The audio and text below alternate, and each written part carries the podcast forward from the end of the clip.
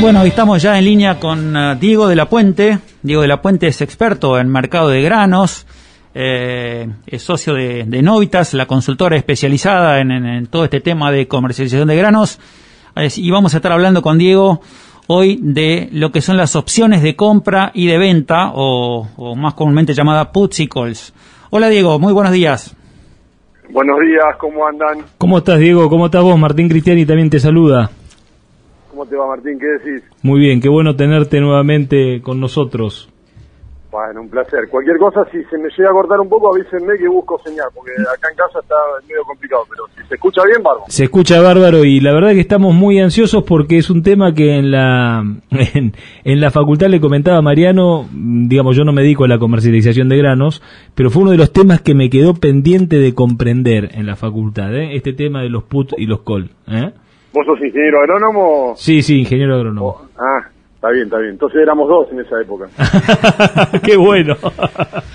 Diego, eh, bueno, venimos de un, de un 17 de junio, hace apenas 4 o 5 días, donde la soja en Chicago perdió 43 dólares en un solo día.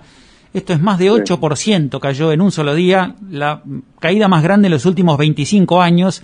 Así que, ¿qué más, eh, qué mejor un día como hoy de tenerte vos acá para que nos ayudes a ver cómo hacer para poder ponerle pisos a, nuestro, a nuestra cosecha, poder capturar los buenos precios, si consideramos que así lo son. Eh, y bueno, habíamos hablado ya hace un par de semanas de lo que eran las ventas eh, a futuro, los forwards, eh, cuándo comprometíamos o no eh, la, la, producción física, y queríamos hablar hoy un poco de lo que son las opciones de compra y opciones de venta. ¿Puedes explicarnos un poquito de qué se trata esto? Sí, cómo no, Mariano. Mira, la, primera cosa que quiero agregarte un poco a, lo, a, la introducción que vos hacías sobre lo que pasaba con, con los precios eh, el jueves pasado. Eh, claramente venimos de una suba muy fuerte, hay variables eh, macroeconómicas mundiales, hay variables geopolíticas mundiales eh, que juegan y mucho, y por ahí no son variables que estén vinculadas o relacionadas directamente con, con, el, con la situación de oferta y demanda, los fundamentos del mercado de grano. Pero bueno, juegan, y cuando yo, digamos que tengo la posibilidad de hablar con algunos fondos de inversión en Estados Unidos, eh, viste, es como te dicen ellos, mira, si vos me decías esto a, en mayo del 2020, cuando los precios empezaban a subir y, y vos me decías, no, no, van a subir, van a subir, y yo te podía creer y esperaba a mitad de camino ya había ganado como 100 dólares, iba a costar un poco más convencerme de no salir. Y hoy cualquier cosa que me haga, digamos, me genere una buena excusa para salir, la verdad que no te voy a hacer caso, digo, me voy a ir, porque gané 200 dólares en mucha plata y yo bono a fin de año lo cobro en función de las utilidades que le genero al fondo. Y eso es cierto, ¿no? O sea, entonces hay, un, hay una especulación muy grande, manejan mucho dinero, vos pensás que por cada mil dólares que se opera en los mercados financieros, se opera un dólar en todos los mercados de commodities y solo 10 centavos en el mercado de granos. Entonces, Uf, digamos, las proporciones, sí, las proporciones son, son enormes, ¿no? Y bueno, y eso genera que haya mucha especulación y obviamente un incremento en la volatilidad que es para profesionales. O sea, esto es hay, hay un indicador técnico que se llama Momentum Oscillator, ¿no? Es un oscilador de, velocidad.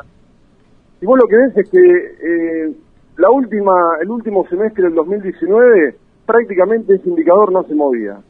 En el 2020 se empezó a mover un poquito más y en el 2021 es un electrocardiograma de un, de un este, atleta de alto rendimiento que está yendo a alta velocidad todo el tiempo.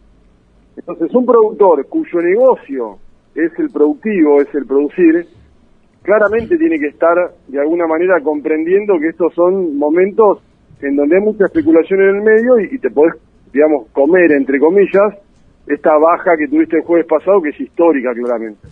Entonces, para estas cuestiones hay herramientas que justamente lo que hacen es, te dan flexibilidad para que cuando vos tengas estos mercados, que un día te sube un montón, al otro día te baja otro tanto, tengas la posibilidad de decir, bueno, si yo vendo y no hago más nada, es como que si el mercado sube y me quedo con ese sabor amargo de por qué no, no esperé y demás. Pero claro, el hecho de esperar también implica un riesgo, ¿no? Eh, claro. Entonces yo lo que digo es, hay herramientas como los puts para el caso de los productores agropecuarios que es una opción de venta, que lo que te pone es un piso de precio. Obviamente que el piso de precio siempre va a estar un poco más abajo que el, que el precio futuro, que la venta futura o la venta forward, porque lo que tiene de ventaja es que si el mercado sube, vos podés acompañar la suba. Entonces te doy un ejemplo. Por ejemplo, para el trigo, ustedes que están en la zona del sudeste, para mm, o del sur, digamos, para el trigo diciembre, enero, del diciembre de este año, enero del año que viene, vos ahí te podías poner pisos de 190, ponele más o menos, eh, que era un put de 200 con 8 de prima, ¿no? 192 te da. Sí, Diego, pero perdóname que te interrumpa. Me gustaría para, para poner un ejemplo concreto de cómo piensa un productor, ¿no? Y, y si querés vos me vas diciendo cuál es la herramienta adecuada. Yo soy un productor de trigo. Estoy sembrando el trigo en este momento. Veo que el trigo fue subiendo. Me, ofrecen hoy 210 dólares de la tonelada en enero, por poner una fecha. Y me gusta. Y digo, che, si cierro la venta acá, 210 es muy bueno, pero ¿y si sigue subiendo? ¿Qué puedo hacer? Está bien, pero vamos primero, porque eso, eso que vos me decís que es vender y comprar un call, es, es una herramienta que tiene dos pasos. Yo te estoy hablando de una que tiene una sola. Bueno, a ver. Porque, si, porque digamos, la venta con la compra de call tiene es un poquito más compleja. No, no, yo hablo simplemente comprar un, este, más que nada comprar un put. Eh, quería poner ese ejemplo. Comprar un put, por eso, comprar un put no implica vender. No, no, por eso, yo tengo, hoy estoy sembrando trigo. Me ofrecen un precio que me gusta y lo único que yo sé hacer es vender o no vender. Y digo, vendo o no vendo, o hay algo más para hacer para poder capturar esos 210 dólares y no equivocarme si sigue subiendo y decir, che, vendí antes, vendí antes de tiempo. Claro, perfecto. Bueno, lo que pasa es que por eso el put no te da 210. ¿Entendés? O sea, el put te da, hoy te da uno de los mejores put te da 192, 194, ponete. Sí, pero ¿por qué no, por qué no le explicamos a la gente cuál es la forma de poder capturar esos 210 dólares hoy sin, sin vender y sin quedar fijado en ese precio? ¿sí? A mí me gustan los 210 pero me gustaría no equivocarme en cerrar en 210 si después sigue subiendo. Está bien por eso, pero vos esos 210 que me decís es un futuro. No hay puts a 210. Bueno, está bien. Eh, ¿Eh? Eh, no, sé, no sé qué, qué, precios de, de, de, strike hay, digamos, hoy. claro, enero. Por eso, yo por eso te digo, siempre, siempre los puts tienen precios de ejercicio sí. que están por debajo del futuro. Sí. Entonces, ¿Por qué? ¿Por qué pasa eso? Porque es lógico, digamos. Técnicamente eh, un put es la derivada segunda de un futuro, pero eso no importa porque, digamos, al productor no le interesa. Digamos, ¿por qué el put tiene pisos más bajos que la venta? Porque la venta, si yo vendo a 2.10, si el mercado baja, yo vendía a 2.10. Si el mercado sube, yo quedé en 2.10. Estoy, como se dice, enyesado en un precio. No importa lo que pase, yo vendía a 2.10. Sí. Ahora, para poder yo comprar puts, cuando vos vas a ver los precios de ejercicio, o sea, cuáles son esos valores que yo me puedo ir asegurando, un, un put de 210, si querés comprártelo, tiene una prima de 20 dólares. Entonces, en definitiva, cuando yo a ese 210 le resto los 20 dólares, me pongo un piso en 190, que es lo mismo que, o sea, más o menos están por ahí. A ver, eh, ¿Ah? eh, vamos, vamos llegando a donde quiero llegar un poco. A mí me gusta el precio de 210. ¿Qué puedo hacer para tratar de este, fijar un piso de más o menos 210 y quedar abierto a que si sigue subiendo eh, puedo ganar? ¿Cómo sería? Vos me hablaste de comprar una, un put, me hablaste de una prima, ¿cómo es eso? Claro, por eso, porque, pero para, vamos a dejarlo esto claro porque si no, un productor va a ir al mercado pensando que puede fijarse un piso en 210 igual que el futuro y eso no es así. Perfecto. O sea, hoy no te, no te podés fijar un piso de 10 porque, digamos, estaría todo el mundo comprando puts. Si yo me puedo fijar un piso de 210 y si el mercado sube, yo acompañar la suba y si se va a 500, yo vender a 500, entonces ¿para qué voy a vender? Siempre es mejor comprar el put. Lo que tiene el put, lo que tiene el put es que te pone un piso más bajo que el precio del futuro, pero tiene la ventaja de que si el mercado sube, yo en vez de quedarme enyesado en los 210, puedo acompañar la suba. Es el efecto frazada corta. Vos querés tener mejor piso, bueno, vendé 210. Ahora, si yo quiero tener palanca, el put es la estrategia más alcista de todas, porque lo que te hace es te pone un piso más bajo, pero te da la posibilidad de, digamos, de recuperar si el mercado sube. Eh, para, para a ver si lo puedo comprender. Eh, yo compraría un put suponiendo que el, que, el, que el precio del trigo 2.10 enero continúa siendo el mismo durante todo el año eh, y es el mismo precio.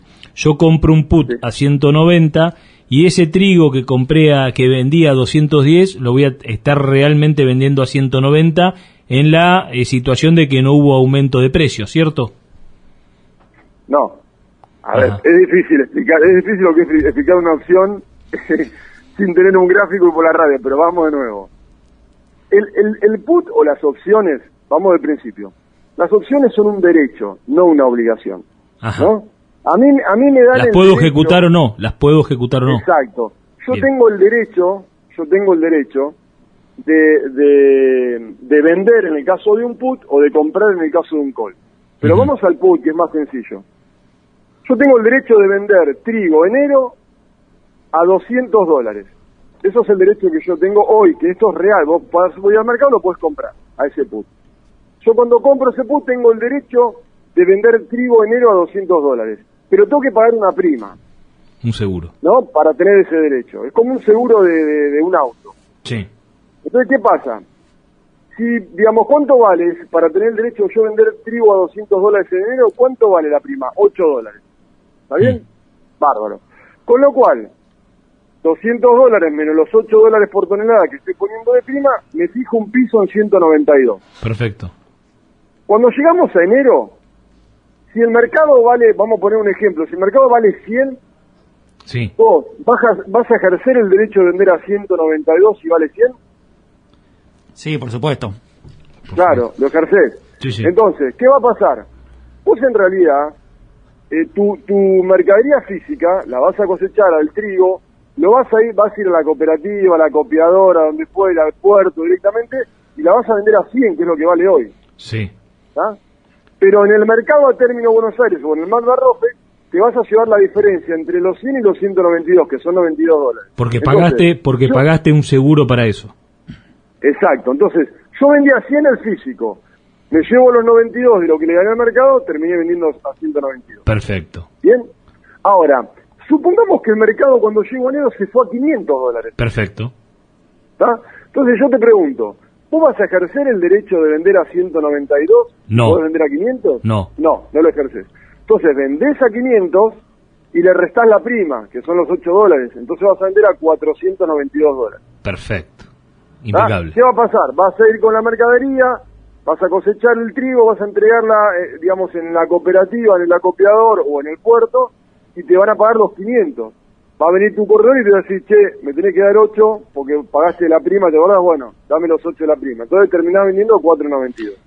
O sea que con un put siempre quedas protegido entre la baja y, ante la baja y ante la suba.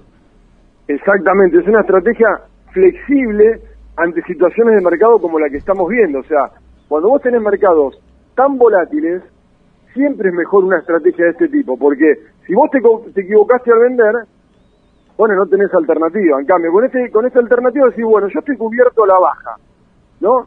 192. Pero si el mercado sube, acompañe la suba. Sí, sí. Ahora, con la venta, voy a vender mejor, voy a vender a 210 en vez de a 192 que me puedo poner de piso. Pero si mañana el mercado sube, yo sigo a, 2.10. Y mañana se va a 500, yo con la venta estoy en 2.10. Entonces, esta, digamos, estas alternativas son ideales para estos momentos de alta volatilidad y tienen una gran ventaja, que no compromete mercadería física, es una cobertura.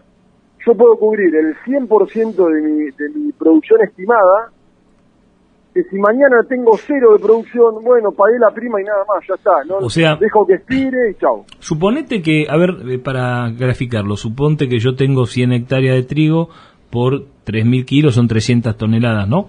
Esas 300 toneladas que puede rendir acá, ponele que vino un año bravo, me quedé en 1.500. Vendí como una locura, no sé, me, se me trabó la cabeza y vendí el total de lo que produje a través de esta herramienta yo pagaría solamente el, el, la prima, el put, los 8 dólares por las 300 toneladas nada más, ¿no? Claro, vos... Si no las entrego, si no las entrego. Claro, claro, por lo que vos cubriste, bueno, vas a, vas a pagar la prima. Pero si vos tenés en vez de 300, tenés 150, Bueno, listo, digamos, vos vas a cosechar, vas a entregar las 150, vas a pagar la prima por las 300, listo, se lo descontarás a las 150 que vendés y chao. Ahora, cuando vos vendés 300 y después tenés 150, que es lo que explicábamos la, la otra la otra vez, Sí, con el foro. que, que te compra te va a decir, che, no, yo tengo las 300 porque las vendí afuera y todo. Acá no tenés compromiso de entrega física a la mercadería. Que es diferente de lo que habíamos combinar- hablado la semana la vez pasada. en- Claro, en- exacto. exacto. Entonces vos podés combinar y por ahí podés decir, mira, yo voy a vender, no sé, el 30% de la producción a 2.10, porque el 2.10 me gusta, es un precio que me gusta, bueno, vendo el, el 30%. Y por el otro 70%, que no me animo a vender porque no sé si la voy a tener o demás, ¿qué hago? Me compro un put. Entonces voy a tener una pri- un piso de precios por el 30% en 2.10, por el 70% va a estar en 190, 192, con lo cual me voy a ir acercando a esos casi 200 dólares. Pero mucha gente dice, y pero si yo puedo vender a 2.10, me voy a poner un piso en 190, 192. El año pasado arrancamos vendiendo futuro forward a 170, Ajá. ¿está? Sí, Entonces, claro. yo lo que digo es, está bien, a vos te subieron los costos de, arrendamiento, te subieron los costos, digamos, de, de la siembra, los insumos, pero igualmente ponerte un piso en 192 es, es un precio bárbaro para poner de piso, no, no implica que si mañana el precio sube vos no puedas aprovechar la suba, no comprometés mercadería física, y hay una cosa que nosotros como sector tenemos que tener en cuenta. El sector agropecuario hoy está teniendo, cuando vos mirás, la, digamos, no sé, la renta de un negocio o el resultado de un negocio con cosechas normales, por supuesto, ¿no? Con rendimientos normales, de una cebada maíz de segunda, por ejemplo, ahí en el sudeste, que es, que es uno de los mejores márgenes que dan. Sí. Hoy te está dando 40, de, acuerdo a la zona, 30 y pico, 40 y pico por ciento en dólares. Dólares criollos, ¿no? Dólares criollos quiere decir dólares al tipo de cambio Sí, sí. oficial. Oficial. Eh, pero lo que digo es, es una rentabilidad pocas veces vista para nuestro sector en un contexto muy complejo de la Argentina. Con un gobierno que yo no voy a entrar a hablar de la política, no, no me interesa tampoco, pero digo, con, con un gobierno que sabemos que no tiene afecto societati para con este sector. Entonces yo lo que digo es mirar el contexto a la hora de tomar decisiones de cobertura es muy importante, más allá del mercado, más allá de la, de la visión que pueda tener un analista o un asesor como nosotros. Eh, uno, digamos, tiene que mirar el contexto y decir, che, espera, tenemos un país que está destruido, con casi la mitad de los, de la, mit- el 50% de pobres, y yo estoy cerrando un negocio que es rentable, bueno, yo cubriría el 100% del trigo. Ahora, claro, entiendo que vos decís, no puedo vender el 100% porque lo estoy sembrando, lo voy a sembrar.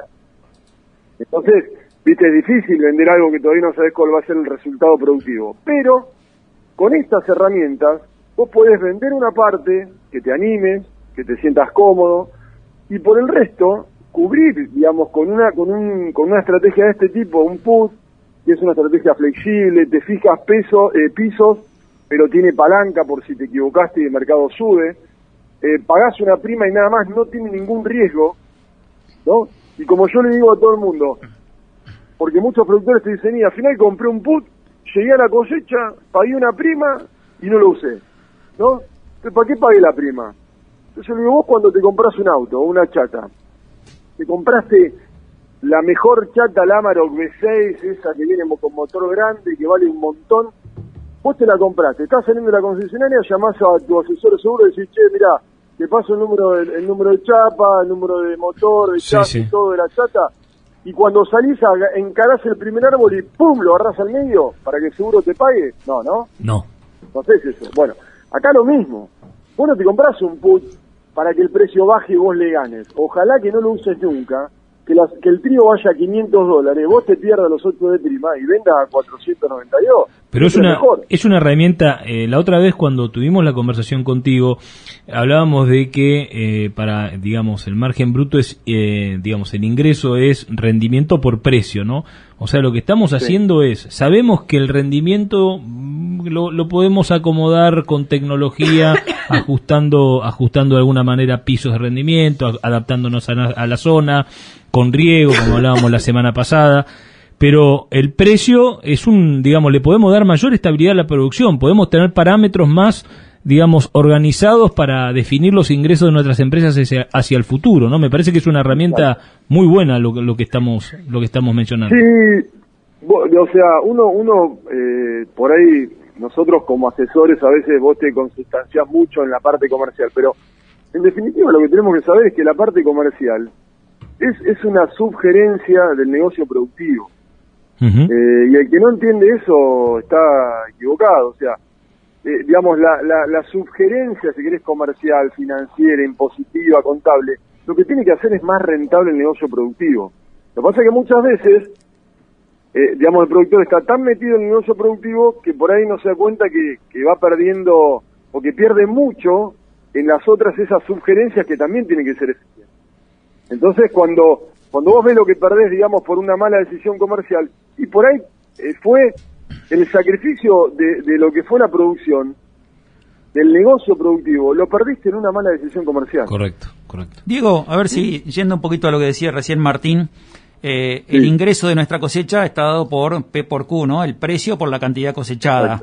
Eh, tenemos una forma de asegurar la cantidad cosechada por ejemplo, con un seguro de granizo en el cual yo pago una prima por un seguro y si no cosecho la cantidad que creía, de todas maneras la aseguradora me va, me va a dar ese ingreso. Podemos decir que en el caso de, de una, un puto, una opción de venta, es algo similar en el cual yo quiero fijar un precio y en el caso de que ese precio no se dé en el mercado, eh, eh, este put me va, esta opción de venta me va a permitir vender al precio que yo quería. Perfecto el ejemplo. Perfecto. O sea, la diferencia que vos no sacás de cosecha, te la paga el seguro, ¿no? Y la diferencia que vos no tenés de precio, te la paga el PUT. Es exactamente igual. O sea, cuando vos decís, bueno, yo aseguré, ponerle un seguro multirriesgo, ¿no? Yo aseguré eh, 5.000 kilos de trigo por hectárea, ¿no? Listo, porque bueno, yo creo que esta zona te los da, papá, papá. Mañana tenés 3.000, bueno, seguro te, te, te tiene que devolver para llegar a los 5.000. Que los 2.000 que faltan. Claro. Si vos te pusiste un piso de 190 y mañana el mercado vale 150 o vale 100, por, decir, por, por una exageración, bueno, el mercado te tiene que devolver esos 90 dólares porque vos pagaste una prima para justamente estar asegurado de ese de piso. Perfecto. Entonces, el ejemplo es muy válido. Ok, ok. Bueno, yo para, para graficar un poquito y, por ahí para que la gente entienda mejor que, que hay una forma de, de, asegurar tanto un precio mínimo este, como una cantidad mínima, así como la cantidad mínima, este, en el caso de un granizo, por ejemplo, la podemos asegurar, también podemos asegurar un precio mínimo con una opción de venta o un put. Te, te, pongo otro ejemplo. Acaba de caer la soja, ¿no? Eh, yo soy, vamos a poner un ejemplo, yo soy un productor que coseché soja hace poco, eh, me entran unos cheques la semana que viene y tengo que vender la soja. Y digo, pucha, me agarró justo esta caída, tengo que vender la soja porque tengo que cubrir los cheques. Y yo creo que la soja iba a recuperar. Yo tenía esperanza de que los precios vuelvan a lo que eran hace dos o tres semanas. Tengo que vender. ¿Tengo alguna posibilidad de quedar abierto a que la soja vuelva a subir? Claro, bueno, ahí ahí es es la, digamos, es la alternativa del put que es el call. Uno puede decirlo para, para arrancarlo despacio, porque si no por ahí hacemos un matete bárbaro, ¿no? Pero digo, ¿yo cómo puedo hacer para, si tengo que vender la soja, porque como bien decís vos, Mariano, yo tengo que cubrir unos cheques, qué sé yo, me entran, viste, unos pagos, cosecha, tengo, digamos, erogaciones que hacer, entonces tengo que vender para pagar. Sí. Ahora, yo justo me agarró esta baja y yo creo que el mercado puede recuperar, la cosa, la, la, la, situación más lógica es voy y, compro soja, ¿no? Y me quedo, o sea, la vendo hoy y la compro, no sé, se la compro un vecino, pero digo, entregámela dentro de un mes. Entonces esa mañana sigo estando en soja. O voy al mercado de futuros y compro soja. Entonces de esa manera... Claro, pero hay que tener espaldas grandes para, para eso, ¿no? ¿Cómo? Hay que tener espaldas grandes para comprar soja, digo. Claro, bueno, por eso, digo, yo la vendo, la compro, la recompro para ponerlo, para que se entienda que, cómo sería físicamente, la recompro física dentro de un mes y me quedo con soja. O sea que vendió, porque necesito la plata, dentro de un mes la puedo volver a recomprar, la compro y estoy en soja de nuevo. Bueno, el call es algo muy parecido, nada más que pago una prima, porque también es una opción, es un derecho. ¿Por qué no digo? ¿Qué me da? ¿Por qué no hablamos por ahí mejor de opción de compra y opción de venta para que la gente eh, entienda mejor? Un call es una opción de compra, sería, ¿no? Exactamente. El call es la opción de compra. Es como si vos compraras un futuro, nada más que cuando vos compras estás obligado a comprar, a pagarla, con la, con la opción de compra o call, porque muchas veces se lo van a escuchar como opción de venta o put y opción de compra o call, ¿no? Eh, con la opción de compra o call, lo que vos haces es tener el derecho de poder comprar a un determinado precio. Entonces, y para eso pagás una prima. Lo mismo, o sea, yo vendo la soja hoy, como bien dice Mariano, vendo la soja porque necesito pagar, digamos, tal cosa, pero yo, te, digamos, justo la agarro cuando el mercado me bajó los 47 dólares en un día, ¿viste? Digo, no, bueno, ¿cómo hago para seguir estando en soja sin tener que comprar la soja futuro y tener esa espalda ancha para decir, bueno, tengo, compro la soja, bueno, así como, como gasté una prima para comprar la opción de venta o put, gasto una prima para comprar la opción de venta o call. ¿Y eso qué me da a mí? La posibilidad que si el mercado sube por encima de determinado valor, yo tengo el derecho de comprar a ese valor más barato. O sea que si yo, sé, si yo sé que estoy vendiendo mal la soja hoy, puedo comprarme una opción de compra y seguir abierto a que si la soja recupera, yo no vendí mal o recuperé la plata de mi mala venta. Claro, por ejemplo, vos vendés soja hoy. Sí. Listo. Y decís, bueno, pero yo creo que esto, que esto va a recuperar. Entonces, ¿qué hago? Miro la soja noviembre acá en, Buenos Aires, eh, o en el Malva Rofex, y, digamos, puedo comprar una opción de compra o call de 232 dólares por tonelada de precio de ejercicio. ¿No? Sí. Que vale X, ponele, no me acuerdo ahora, pero ponele 4. Entonces, ¿qué hago yo? Vendo la soja hoy porque la tengo que vender, no me queda otra. La soja física mía, la que tengo en la bolsa en el campo. Esa se vende. Exactamente. Sí. La vendo porque necesito venderla. Sí. Entonces la vendo, listo. Y me compro el col en noviembre de 232,4. O sea, yo tengo el derecho de comprar a 236 dólares. Sí. Que son los 232 más los 4 de prima que pagué. Entonces yo me quedo ahí. Pagué 4 dólares de prima, listo. Y espero hasta noviembre, porque ese, esa opción de compro call me sirve hasta noviembre. Si de acá a noviembre, atravesando todo el mercado climático de Estados Unidos, algo llegara a salir mal productivamente en Estados Unidos y los precios suben mucho, bueno, yo voy a tener el derecho de comprar a 232 más, los 4 a 236. La soja noviembre llegó a estar en 260 en algún momento. Suponete que se va a 260 de nuevo. Sí. Bueno, ¿yo qué voy a hacer? ¿Voy a, voy a ejercer el derecho de comprar a 236 si el mercado vale 260? Sí, claro. Compro 236 y vendo 260, me gano este 24 diferencia, ¿no? Claro, me gané 24. ¿Qué hago con esos 24? Se lo voy a sumar a la soja que estoy vendiendo ahora. Sí, ahora cuando hablamos de ejercer la, la, opción, digamos, de, de, compra y comprar y vender, ahora ya estamos hablando en, en, en, una pantalla de computadora, digamos, ¿no? Ya no estamos hablando de, de soja física. No, no, no, por eso, pero eso eso te lo hace el propio corredor o el acopiador, la cooperativa. Vos compraste el call, llegaste a noviembre, ponele, o en algún momento, y acá noviembre, porque son opciones de tipo americanas, no importa, pero digo, uno las puede vender o ejercer en cualquier momento desde que las compra hasta la expiración, que en este caso sería noviembre. Entonces vos, por ejemplo, la compro hoy. Dentro de dos semanas me llama a mí el, de la cooperativa o el acopiador y me dice, che, Diego, mirá que el col que compraste, ese que compraste con 4 dólares, vale 24, ¿no? ¿Qué querés hacer? ¿Lo querés dejar hasta...? Bueno, es una cobertura, yo lo sigo, lo dejo. Bueno, ahora, si vos querés, lo podés vender. Si lo compraste en 4, lo vendiste en 24, te ganaste 20.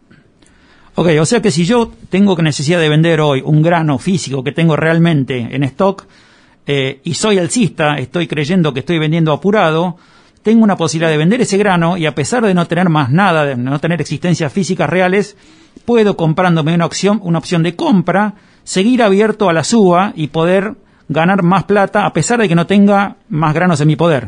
Eso sería. Claro. Diego, sí, Diego, contanos en tu experiencia, yo digamos uno conoce la, digamos la idiosincrasia de los productores. Contanos en tu experiencia cuál es la opción más frecuente. Eh, yo tengo una idea, digamos, pero debe ser debe ser seguramente la, de los put. Para un productor, para un productor obviamente que el put está mucho más asociado porque porque vos lo que haces con el put es decir, bueno, yo estoy cubriendo la baja, que es lo que a mí más me, lastima, si el mercado se da. Eh, La, otra, la, la, del cole es una revancha. Es una revancha, pero que no la veo muy en el productor, porque el productor es reacio a vender lo que no tiene. No sé, sería una actividad ya más, más digamos, del tipo, digamos, para comercializadoras o para, para, digamos, para el funcionamiento, ese tipo de... No, no, puede, puede, puede ser una estrategia eh, de, revancha, porque el, productor en realidad no, no está vendiendo algo que no tiene, sino que está comprando una opción por algo que ya vendió, y lo que no quiere es digamos, quedarse con esa sensación de corto, de, de sabor amargo de, de, quedarme vendido, mañana el mercado subió y yo no la vi. Porque en definitiva es mejor vender y comprar un col que hacer nada. Sí, un put sintético sería, ¿no? Otro día vamos a hablar de eso. Diego, se nos está acabando el tiempo. Eh, bueno. de nuestra parte, muchísimas gracias por atendernos. La verdad que... te quiero decir que yo entendí. O sea que es muy muy meritorio de tu parte. Sí, eh, no, y, no es fácil, y no es fácil, eh, digamos, como te digo, hablándolo por radio, al aire, sin tener un, no, un gráfico, pero bueno. Te vamos a incluir en el staff permanente de esta radio. Te manda saludos Sergio Dean, que dice que cursó con vos en la Facultad en La Plata. Sí, sí. ¿Eh? Gran valor. Sí, Viste que tenemos buenos valores acá en Suárez, ¿eh? Sí, sí, sí. Un, abrazo enorme, un abrazo enorme. Él es un oyente, es un oyente eh, fiel a nosotros. ¿eh? Trabaja aquí en el Intanaredo y trabaja en, en su propio campo. Eh, así que bueno, te mando un fuerte abrazo. Bueno, me, alegro mucho porque esas cosas, ¿no? Cuando uno, viste, uno se recibe y, y bueno, y, y, van, se va generando una diáspora, van van yendo para diferentes lugares. Y después a lo largo de la vida te los vas encontrando. Por ahí cuando das una charla, antes cuando eran presenciales, ¿no? Este, por ahí te vas encontrando, así que un abrazo enorme para Sergio, sí, lo, tengo bien presente. Te vamos a invitar acá cuando sea presencial, estamos organizando un súper encuentro de valor cuando salgamos de esta situación, un súper encuentro de los profesionales que nos han generado mucho valor en Valor Campo y vas a ser uno de ellos porque la verdad es que nos gusta mucho eh, lo, didáctico que sos y lo, y lo importante que es hacer hincapié en esto, ¿no? En, en la comercialización para que, el productor tenga una herramienta más, ¿eh? una herramienta más de sostén. buenísimo. Y déjame aprovechar para mandar un abrazo grande a Jorge Uchosal, Mariano, que fue el que nos, que nos puso en contacto. Sí, un abrazo a Jorge, la verdad que un, gran amigo, sí. Hace, hace tiempo que no lo veo, compañero mío de, de facultad. Eh, Pero bueno, habrá que decirle que cuando ande por acá cerca, este, ya nos juntaremos a comer un asado. Cómo no, cómo no. Diego, muchas gracias por atendernos. Eh, si le hiciste entender esto a Martín, no es poco, te lo agradecemos. te lo agradecemos mucho y, bueno, quedamos en contacto para alguna nueva conversación. ¿eh? Gracias por participar de Valor un abrazo grande y saludos para todos. Fuerte abrazo.